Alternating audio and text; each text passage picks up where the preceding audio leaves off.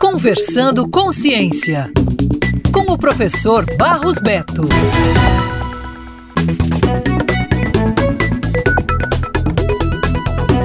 No fim de março, a Fiocruz e o World Mosquito Program, WMP, anunciaram uma nova parceria que expandirá o acesso no Brasil ao mosquito Aedes aegypti, inoculado com a bactéria Wolbachia. O propósito é reduzir gradualmente a incidência de dengue, chikungunya e zika, pois esta bactéria impede o desenvolvimento do vírus em reproduções futuras do mosquito. A ideia é construir uma grande biofábrica que possa produzir até 100 milhões de mosquitos com Wolbachia por semana, para ampliar a atuação no país e proteger mais pessoas nos próximos anos. A parceria permitirá uma ampliação imediata da implementação do método em estados e municípios. A velocidade de implantação do método varia de acordo com as características de cada município mas em geral consegue-se ter um impacto real na redução dos casos de dengue em alguns anos. O investimento para a construção e operação da biofábrica será de 100 milhões de reais, com recursos do WMP e do Instituto de Biologia Molecular do Paraná, IBMP. A construção do empreendimento ainda está sendo definida, em alinhamento com o Ministério da Saúde, mas a expectativa é de que a operação comece no início de 2024. A ideia é que se possa expandir de forma imediata a produção atual e o fornecimento de ovos de mosquito para o Ministério da Saúde, governos estaduais estaduais e municipais para auxiliar no controle de arbovirose de municípios considerados mais críticos e com transmissão elevada de dengue, zika e chikungunya.